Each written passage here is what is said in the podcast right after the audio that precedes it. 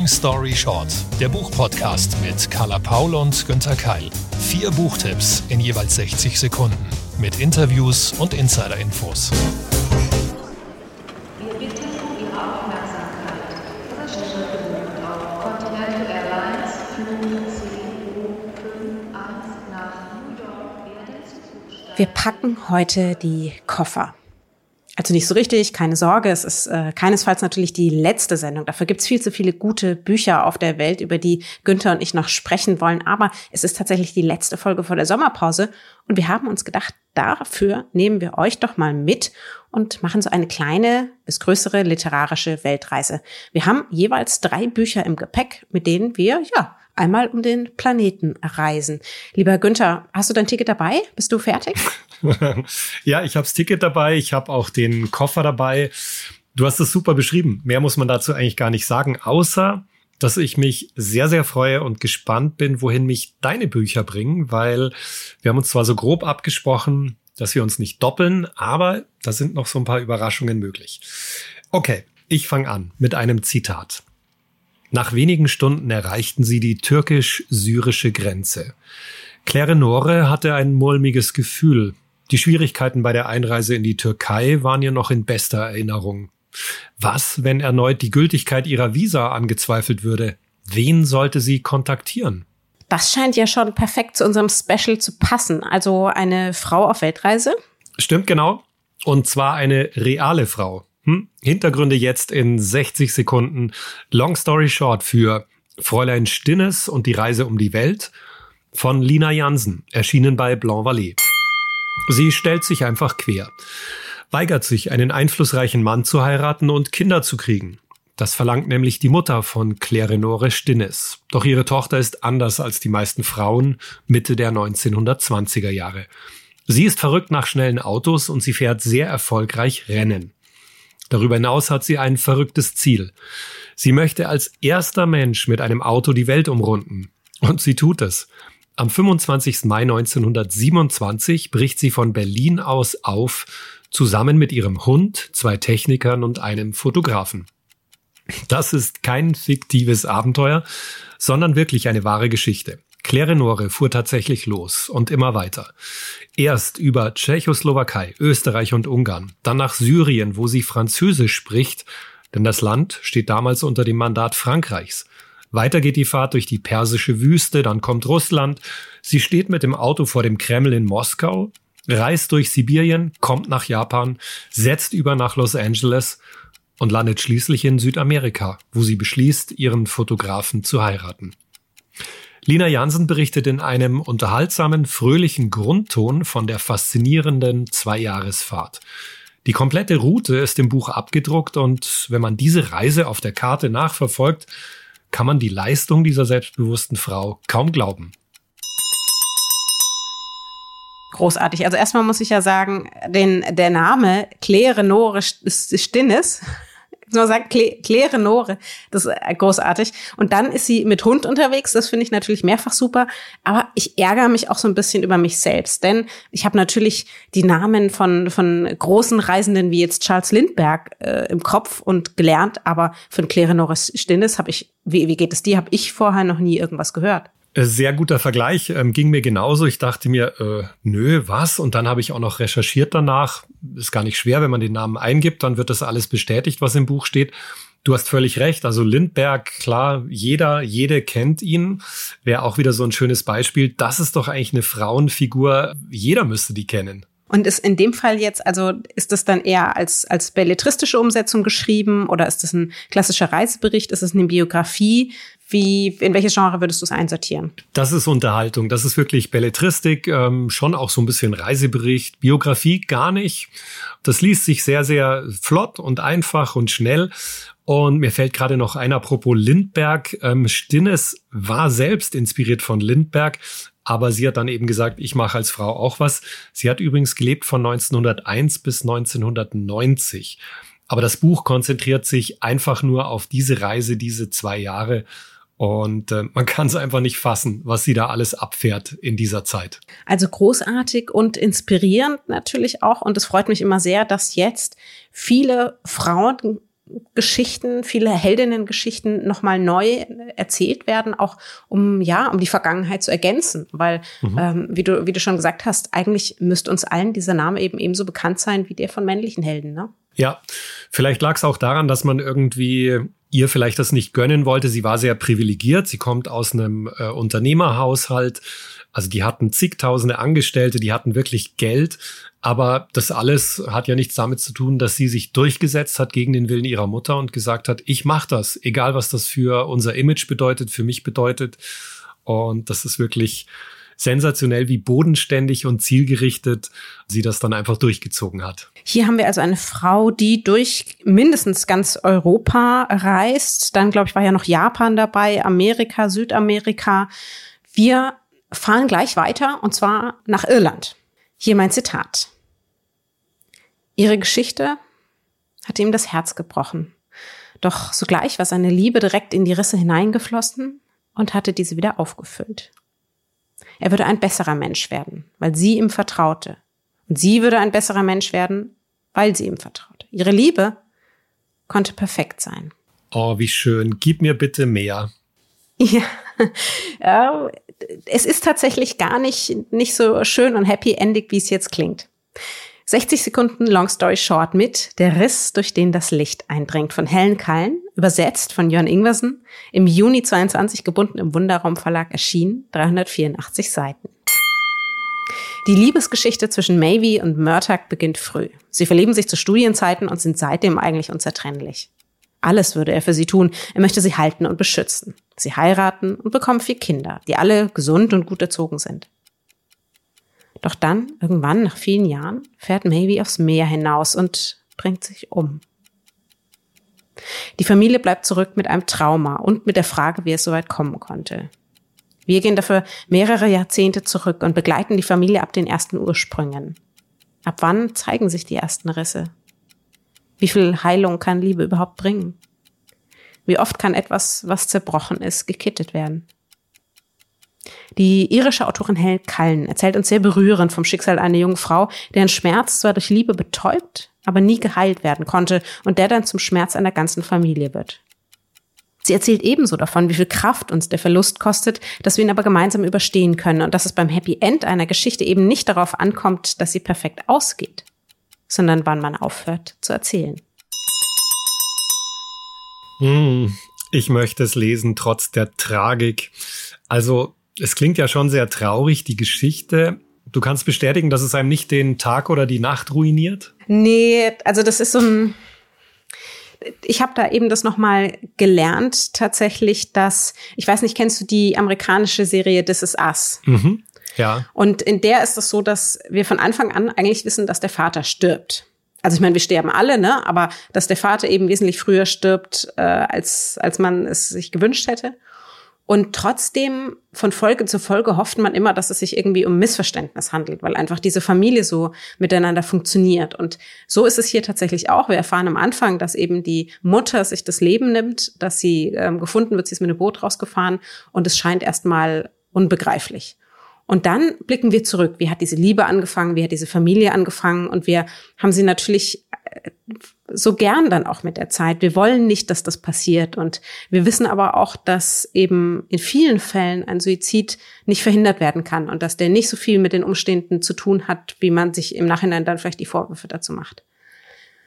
Und und Helen Kallen beschreibt einfach diese ganze, diesen, diesen Werdegang und den Schmerz der Mutter, aber auch die Dynamik in der Familie so gut. Diese Liebe, die dann trotzdem dazu führt, eben, dass die, die übrig geblieben sind, die zurückgeblieben sind, wieder zusammenfinden. Und das ist eben auch dieser Riss, der durch, durch den das Licht eindringt.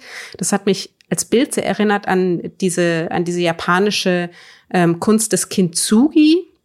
Da gibt's ja die, sozusagen die Kunst, dass wenn etwas kaputt gegangen ist, zum Beispiel eine Schale, dass man sie dann wieder zusammenklebt äh, und dass man die Risse mit Gold auffüllt. Und somit wird eben etwas danach noch wertvoller, als es vorher war, obwohl es ja eigentlich kaputt ist. Und ähnlich ist das auch tatsächlich mit, mit dieser Familie. Und man hat ganz viel Schmerzen auch, weil man das natürlich ein bisschen nachvollziehen kann, wie das ist, wie sich da auch alle fühlen.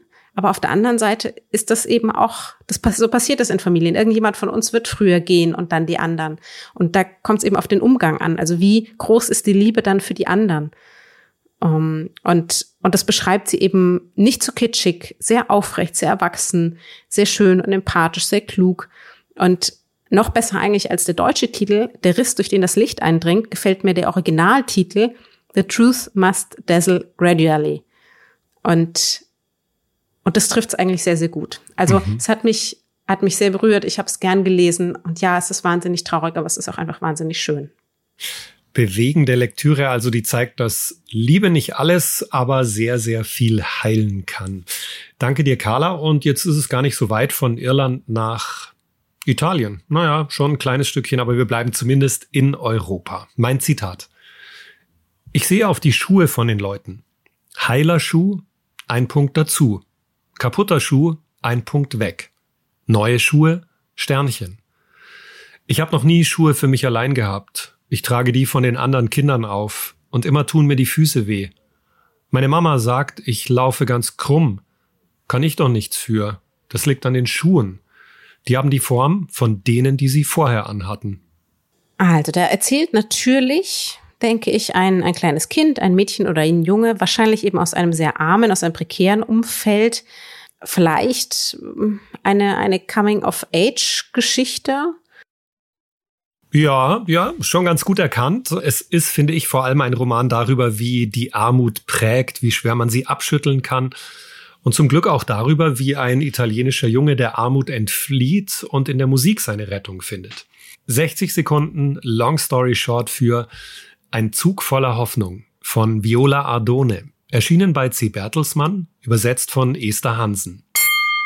Neapel, 1946. In einem der ärmsten Viertel lebt der siebenjährige Amerigio mit seiner Mutter Antoinetta. Sie haben von allem zu wenig und der Junge verdient beim Lumpensammeln ein paar Lire. Als die Mutter von einer wohltätigen Initiative hört, die bedürftige Kinder für ein Jahr zu Familien in Norditalien schickt, meldet sie Amerigio an. Tatsächlich sitzt er schon bald mit anderen Kindern im Zug. Zum Abschied reicht ihm seine Mama durchs Fenster einen Apfel. Die Strecke führt durch ein zerstörtes Land und Amerigio spürt, wie die Traurigkeit in seinen Bauch kriecht. Doch bei seiner Gastfamilie fühlt er sich schnell wohl. Rosa und ihr Mann Alcide behandeln ihn so gut wie ihre Tochter Derna.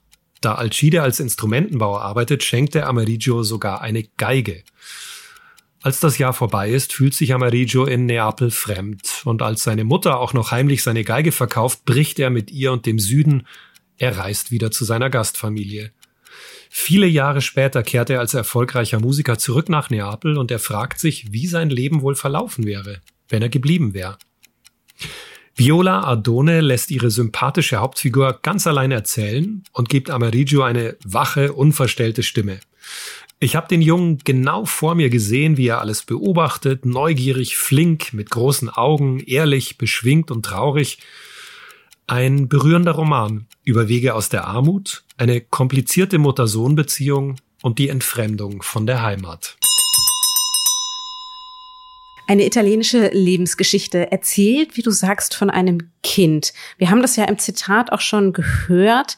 Da klang es mir aber noch ein bisschen sehr kindlich. Verändert sich das dann im Lauf des Romans?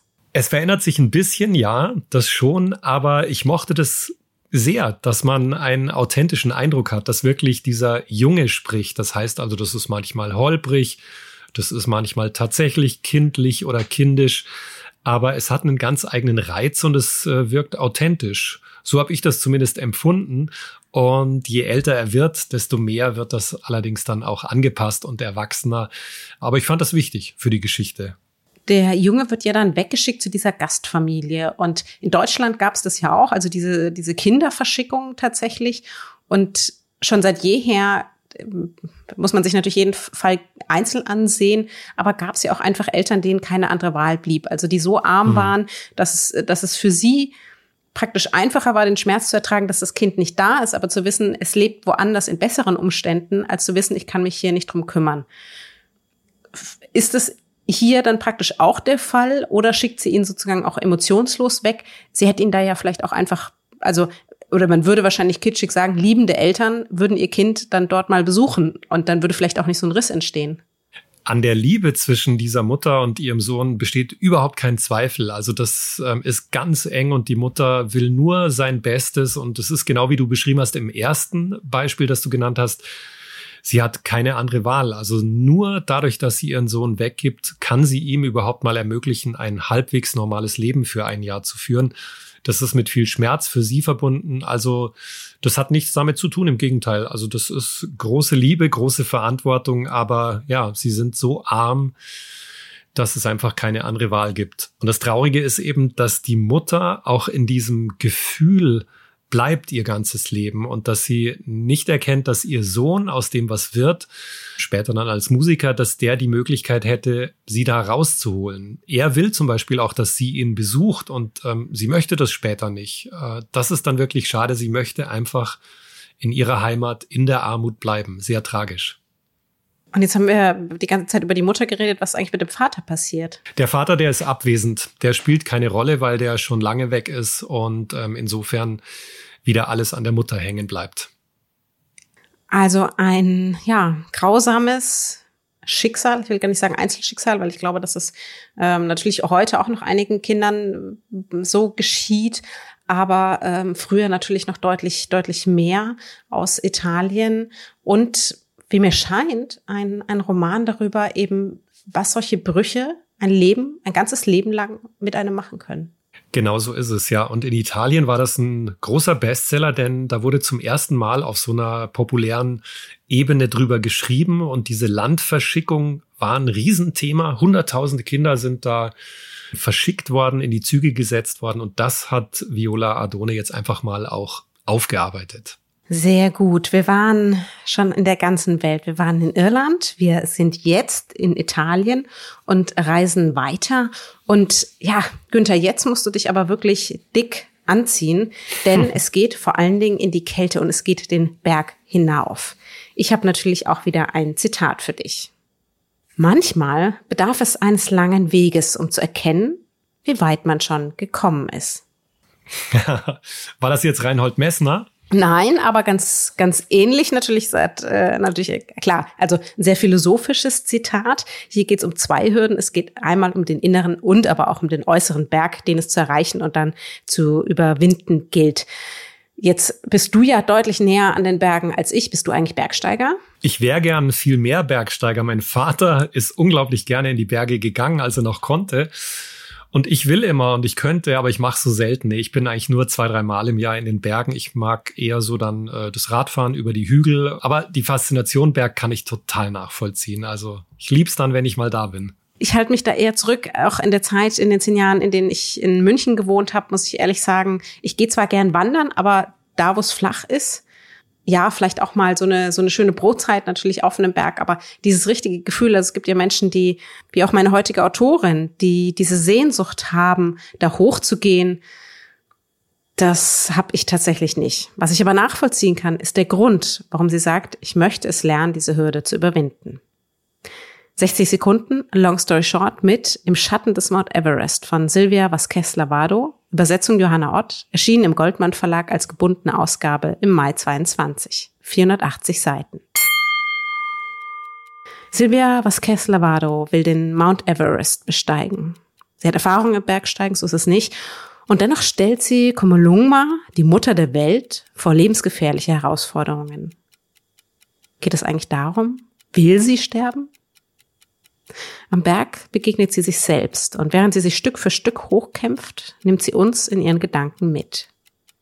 Sie erzählt uns von ihrer brutalen Kindheit, von mehr als einem Trauma, von dem Verlust der Mutter und wie sie all die Jahre durch Verdrängung und harte Arbeit zwar eine Karriere aufgebaut, aber die Beziehung zu sich selbst im Keim erstickt hat. Und jetzt steht sie psychisch und physisch vor dem wichtigsten Berg ihres Lebens. Die peruanisch-amerikanische Autorin Vasquez Lavado schreibt emotional und offen über ihren Lebensweg und beweist mit jeder Zeile, welche Kraft in ihr steckt, wie viel in uns allen stecken kann. Sie verarbeitet das, was ihr angetan wurde. Sie erkennt an, was sie geschafft hat. Sie erreicht das Ziel. Sie überwindet es. Eine sehr bewundernswerte Biografie und eine lesenswerte, inspirierende Übersetzung ins Literarische. Genau diesen Eindruck hatte ich jetzt auch, als du darüber gesprochen hast. Das scheint eine Frau zu sein, die irgendwie alles unterbekommt. Oder Bergsteigerin, Entdeckerin, dann ist sie auch noch Unternehmerin. Kannst du erzählen, was sie sonst noch so macht, wo sie sich engagiert? Ja, also das das ist immer so von außen denkt man ja, wenn jemand, aha, irgendwie, sie schafft alles und sie hat so viel erreicht und oh, so wäre ich auch gern.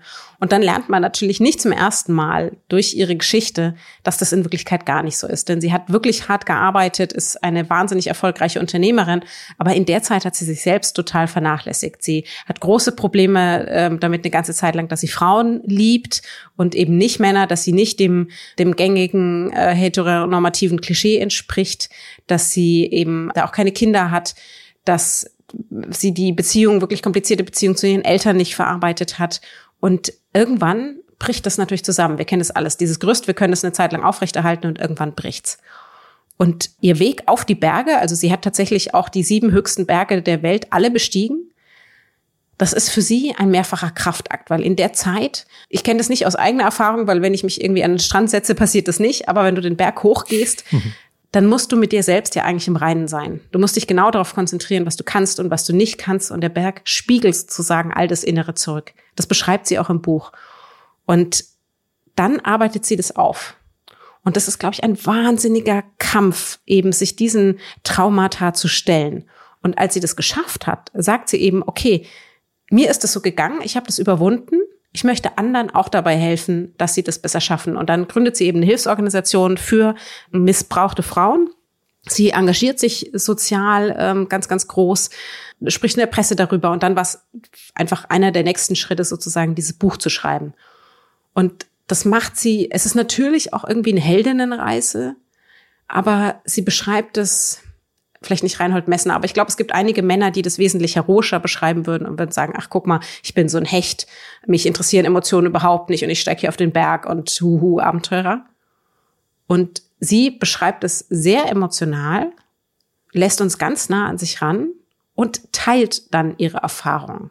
Und zwar nicht aus Arroganz oder aus Egozentrik, sondern weil sie sagt, ich möchte anderen damit helfen. Und das ist für mich eben der entscheidende Unterschied. Und das macht es auch wirklich lesenswert, weil ich glaube, dass es mehrfach Kraft kostet, nicht nur für sich selber zuzugeben, okay, ich bin vielleicht in einigen Lebensbereichen ein ganz großes Kino, in anderen dafür nicht, daran möchte ich arbeiten, um es dann zu überwinden und dann nochmal öffentlich darüber zu sprechen. Also finde ich finde ich super, weil ich ja auch diesem diesem toxischen Bild von äh, wir machen keine Fehler und sind alle so starke Helden und äh, müssen alle arbeiten bis bis in die Nacht, damit wir so richtige Checker sind. Das da habe ich schon so lange keinen Bock mehr drauf und mhm. von ihr, also von von Vasquez Lavado kann man ganz viel lernen. Sie ist sehr inspirierend, sie ist sehr bestärkend, auch wenn man vielleicht nur sozusagen den heimischen, während des Lesens den heimischen Sofaberg erklimmt. Als du gerade gesagt hast, du hast keinen Bock mehr auf diese typischen Heldinnen-Geschichten, da fiel mir ein, ähm, da würde ich dich gerne nach deiner Meinung fragen. Ich habe nämlich letztens auch gedacht, ja, es gibt diese Bücher, es gibt faszinierende Persönlichkeiten, Frauen und Männer, die darüber schreiben. Was mir aber wirklich inzwischen auch auf den Keks geht, ist, dass es letztlich immer Erfolgsgeschichten sind. Und die klassischen Maßstäben entsprechen in dem, was erreicht wurde. Und ich habe mir gedacht, ich würde so gern einfach mal das Buch lesen, wo jemand schreibt, und ich habe meine Ziele nicht erreicht. Ich hab, bin total gescheitert. Ich habe nicht mich nach dem Scheitern wieder aufgerappelt. Ich, ich habe es einfach nicht erreicht. Ja, und es ist trotzdem gut. Also das, das vermisse ich manchmal auf diesem, in diesem Genre.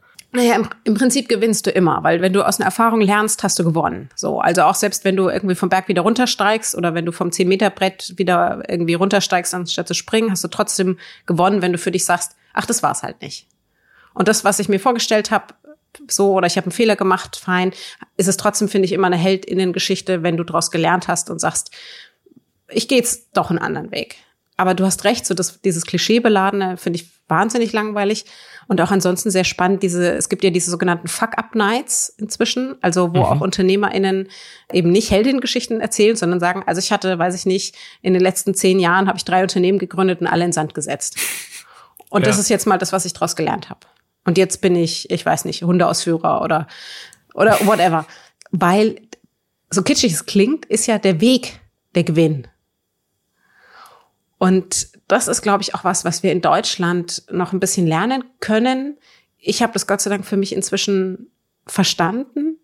Und aber auch, wie du eben sagst, im, gerade im Literarischen ist für mich der Umgang mit dem Bruch das Spannende. mhm. und nicht der glatte Weg. Ja. Ganz genau. Apropos Bruch, das hier ist jetzt auch einer. Wir kommen zum letzten Buch für heute, nee, zum vorletzten, zu meinem letzten und machen eine ja, weitere sehr, sehr interessante Reise. Wohin sage ich noch nicht, aber Carla, ich habe ein Zitat für dich. Schweigen. Der Inspektor und ich starren einander an und die Anspannung lässt mich die brennende Sonne von Okriki noch stärker spüren. Der Schweiß rinnt mir über den Rücken und das Stimmengewirr der wütenden Männer im Saal verstärkt noch die Atmosphäre. Ein Krimi, ein Krimi, ein Krimi. Also es gibt einen Inspektor, es ist bestimmt ein Krimi, ähm, finde ich super. Okriki. Oh Gott, wenn es mein Vater wieder mitbekäme. Mein Vater kennt, glaube ich, sämtliche Städte und Länder dieser Welt auswendig und macht sich immer lustig über mein Erdkundewissen. Zu Recht, muss ich sagen. Shame on me. Okriki, ich würde, liegt irgendwo in Afrika. Oh Gott. Das ist schon mal, ja, Carla, gut getippt. und Grüße an deinen Vater. Ähm, wenn er diesen Ort wirklich kennt, dann, also großer Respekt. Ich glaube, den kennt auch er nicht. Ähm, das liegt nämlich im Süden Nigerias. Und mehr dazu jetzt in 60 Sekunden. Long story short für Lightseekers von Femi Kayode. Erschienen bei BTB, übersetzt von Andreas Jäger. Der Psychologe Dr. Philipp Taiwo aus Lagos bekommt einen brisanten Auftrag. Er soll den Mord an drei jungen Studenten untersuchen, die in einer Provinzstadt von einem Mob gejagt und verbrannt wurden. Ein Video der grausamen Tat kursiert in den sozialen Medien und niemand kann sich den Ausbruch der Gewalt und das Verhalten der Menschenmenge erklären. Dutzende Leute sahen zu, wie die Studenten starben. Taiwo ist eigentlich genau der Richtige für diesen Job, denn seine Doktorarbeit trägt den Titel Wie Lynchmobs ungestraft morden können. Und seine Frau ist Professorin für Rechtswissenschaft. Doch als der Psychologe im Süden des Landes ankommt, spürt er sofort, dass die Ermittlungen schwierig werden. Dort in der Provinz mag man Typen wie ihn gar nicht, gebildete Großstädter, und man spricht eigene Dialekte. Tatsächlich schlägt Taiwo überall Misstrauen entgegen. Außerdem gibt es dauernd Straßensperrungen, bei denen die Militärpolizei Schmiergeld verlangt. Was diesen klassischen Ermittler-Thriller ausmacht, sind die Eindrücke ins Leben von Nigeria. Über die Figur des Psychologen der sich selbst fremd vorkommt in diesem Teil seiner Heimat, tauchen wir ein in die gesellschaftlichen Konflikte, in die Tradition der Bewohner, die blutige Geschichte des Landes mit Militärputschen, Bandenkriminalität und Studentenunruhen. Dr. Taiwo navigiert mutig durch fremdes Terrain und Nigeria hat endlich seinen Platz auf der Krimilandkarte. Das klingt ziemlich, ziemlich gut. Und tatsächlich möchte ich auch gerne lesen, weil ich mir auch vorgenommen hatte, also diese klassischen westeuropäischen Krimis, da hast du jetzt langsam ein bisschen genug von gelesen und gefühlt haben die auch ein ähm, stetig ähnliches Muster. Wie brutal ist denn dieser Krimi? Weil die Tat am Anfang, ähm, das wirkt ja schon, schon sehr deutlich. Da hat's mich auch geschüttelt auf der ersten Seite. Da wird nämlich das nochmal kurz zusammengefasst, was da passiert ist. Das ist heftig, das ist hart. Dann allerdings nicht mehr, weil dann konzentriert sich der Autor auf die Ermittlung. Und ähm, da kommen kaum noch brutale Szenen. Es wird ein paar Mal spannend. Es ähm, wird natürlich auch gefährlich für den Ermittler, den Psychologen. Aber nö, es ist dann gar nicht mehr brutal. Also da wird nicht alle 50 oder 100 Seiten wieder ein zerstückeltes äh, Skelett aus dem Boden gezogen. Das kann man äh, eher und sollte man eher lesen, wenn man Ermittlerkrimis liebt. Ah, sehr gut. Ich liebe nämlich ErmittlerInnen-Krimis. 460 Seiten ist natürlich auch ein Wort und da ist es relativ schwierig, die, die Spannung oft zu halten. Also es ist eher ähm, kein Page-Turner, sondern arbeitet über Handlung und Atmosphäre. Ja, hast du gut erkannt und da ist vielleicht die einzige Kritik, die ich anmerken möchte. Ich fand, da sind ein paar Längen drin. Also da hätte man durchaus 50 bis 100 Seiten weglassen können. Aber ich bin einfach ein ungeduldiger Leser, weil schon wieder die nächsten Bücher warten. Andere genießen das vielleicht. Aber 460 Seiten, hm, ja, dafür ist mir manchmal wenig passiert. Da wurde dann eben doch wieder nur recherchiert und diskutiert. Aber trotzdem, ich habe viel gelernt über Nigeria, ganz kurz vielleicht was. Diese verschiedenen Dialekte, die hauen ja auch die Hauptfigur um. Der, der kann es selber nicht erklären und versteht dann nicht, wie seine Landsleute sprechen. Äh, die heißen zum Beispiel Ikwere, Igbo, Ibibo oder Efik. Und, und er ist völlig verwirrt und das ist wirklich ein, eine schöne Perspektive, weil wir jetzt als europäische LeserInnen eigentlich auf dem gleichen Stand sind wie er, obwohl er selbst ja Nigerianer ist. Hat der Autor Femi Kayode weitere Bücher geschrieben? Ist das zum Beispiel der erste Teil einer ganzen Reihe? Das wird eine Reihe, aber das ist das Debüt und was ich sehr interessant fand, er selbst hat ähm, klinische Psychologie studiert. Also da gibt es sehr viele Parallelen zwischen Autor und Hauptfigur. Sehr schön, sehr spannend, kommt definitiv auf meine Liste und wir bleiben in Afrika. Es gibt nämlich zwei Möglichkeiten. Entweder man beklagt sein Schicksal oder man denkt, dass die Karten der Schlüssel zu etwas Besonderem sind, zu einer wunderbaren Chance, die wir sonst nicht bekommen hätten. Und fängt an, danach zu leben. Hm. Ein sehr, sehr schönes Zitat kann ich gleich spontan zustimmen, aber tja, um wen geht's jetzt da? die Autorin oder eine Figur oder bitte erzähl mir. Es könnte auch eins von diesen schrecklichen Coaching-Büchern sein, ist es aber glücklicherweise nicht. Es geht wieder in Richtung, ja, Heldinnen-Geschichten, Mut zu sich selbst zu finden und gleichzeitig ist es aber auch ein Reiseroman. Und der Reiseort ist, ja, der eigene Kopf und die ganze Welt. 60 Sekunden, long story short. Frauen, an die ich nachts denke, von Mia Kankimaki, erschienen als Klappbroschur im BTB Verlag, 560 Seiten und übersetzt von Stefan Moster. Die Autorin Mia Kankimaki ist Anfang 40, als sie auf einmal nichts mehr sich anzufangen weiß. Also sie hat jetzt kein richtiges Problem, aber eine Aufgabe eben auch irgendwie nicht. Und so fragt sie sich inmitten ihrer Midlife-Crisis, was eigentlich andere Frauen in ihrem Alter so gemacht haben. Sie sucht Hilfe bei den von ihr sogenannten Nachtfrauen, also die weiblichen Vorbilder, an die sie in der Nacht denkt, wenn sie sich diese Fragen stellt. Sie startet mit ihrer Reise von außen ins Innen, und zwar in Afrika bei Tanja Blixen. Sie überwindet ihre Angst vor der Ferne, ihre Vorurteile und Sorgen und pflicht neben ihren eigenen Erfahrungen dann die der Schriftstellerin Blixen ein. Aber sie ist nur der Anfang einer Reise, die Kankimaki mit ihren Frauen um die ganze Welt führen wird. Nicht nur literarisch, sondern eben auch in der Realität. Von Afrika nach Japan und weiter nach Europa. Je mehr sie über sie herausfindet und auf ihren Spuren geht, je mehr sie aus deren Vergangenheit für ihre eigene Zukunft lernt, denkt, spricht und schreibt, desto mehr will sie wieder wissen. Und auch bei uns wird eben mit jeder Seite ein größerer Hunger auf diese Welt und die weiblichen Herausforderungen geweckt. Das klingt wirklich wunderbar. Habe ich auch noch überhaupt nicht gehört in dieser Richtung. Die Nachtfrauen, die hat sie selbst erfunden. Habe ich dich da richtig verstanden? Ja, schon. Also erst muss ich sagen, als ich noch nicht wusste, worum es geht, hatte ich so ein bisschen äh, eine andere Assoziation mit dem Titel Frauen, an die ich nachts denke, ehrlich gesagt. Aber das liegt vielleicht, das ist ein, ein Problem in meinem eigenen Kopf.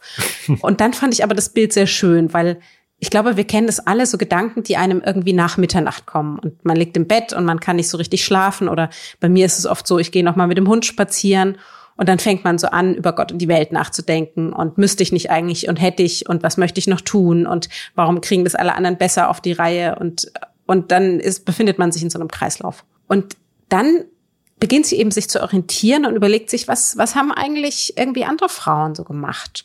Und weil sie immer in der Nacht daran denkt, nennt sie die eben die Nachtfrauen und die Frauen, an die ich nachts denke.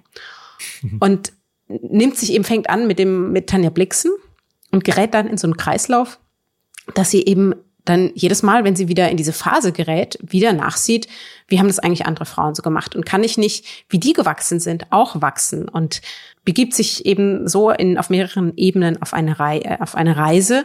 Das ist, ja, es ist kein richtiges Sachbuch, es ist so eine Mischung aus Belletristik, weil sie es eben sehr romanhaft erzählt, aber auch Biografie, sowohl ihrer eigenen als die der anderen Frauen, die sie einpflicht. Also ich, ich könnte jetzt gar nicht so genau das Genre benennen, aber ich will noch ganz, ganz, ganz viele Bücher davon lesen. Das auf jeden Fall, ein ganzes Regal von.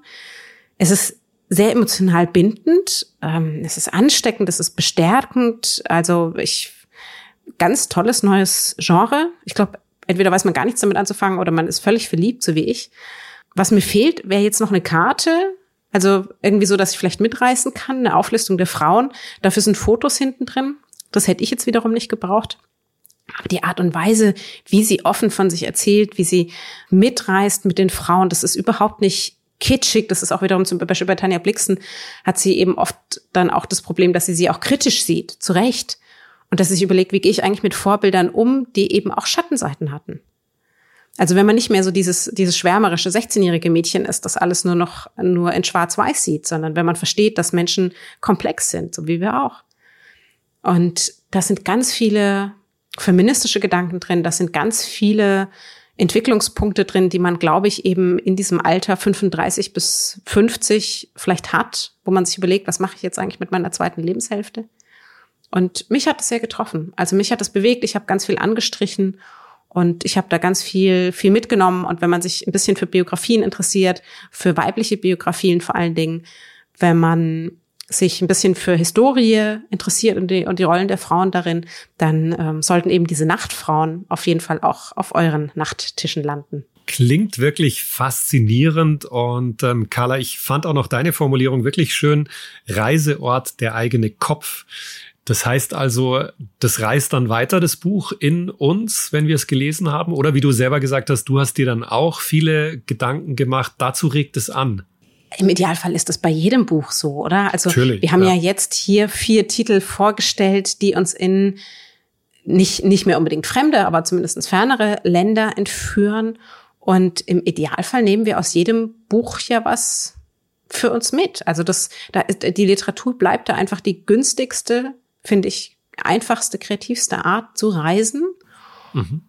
Und jeder, das ist ja das Schöne, wir könnten beide, also wir könnten jetzt, weiß ich nicht, 10.000 unserer HörerInnen, wir könnten alle das gleiche Buch lesen und würden doch nie das gleiche Buch lesen. Und würden alle was anderes draus mitnehmen. Und das ist nicht nur bei diesen Büchern so. Und ja, gerade zum Beispiel eben bei diesem Titel, aber auch bei allen anderen, die wir heute vorgestellt haben, ähm, interessiert mich, und das finde ich immer so ein bisschen schade, dass wir praktisch vielleicht naja, jetzt nicht nur uns haben, Günther, also du bist, du bist auch, du bist genug, ja.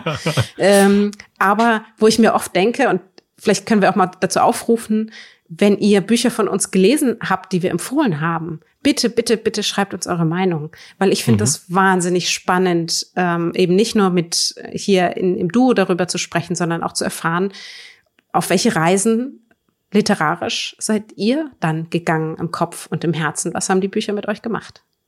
Und wir freuen uns immer total, Carla, das äh, kennst du ja auch. Du teilst ja dann auch die Stories auf Instagram zum Beispiel, wenn von euch geschrieben wird. Oh, vielen Dank nochmal für den Tipp in der letzten Folge Long Story Short.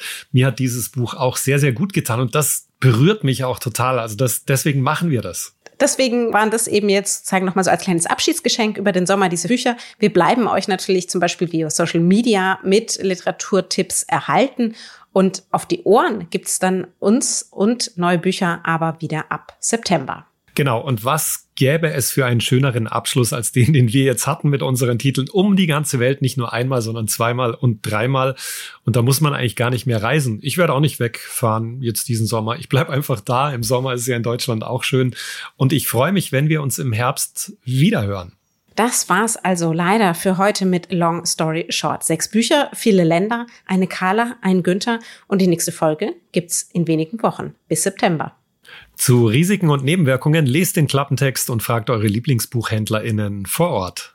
Wir freuen uns, wie schon erwähnt, wenn ihr euch mal zurückmeldet, wenn ihr uns Bescheid gebt per Mail, per Facebook, per Twitter, per Social Media und natürlich, wenn ihr unseren Podcast bewertet. Das geht auf allen Plattformen, auf denen ihr uns hört und abonniert. Long Story Short ist eine Kooperation zwischen Carla Paul, Günter Keil und der Penguin Random House Verlagsgruppe. Happy Reading! Schönen Sommer!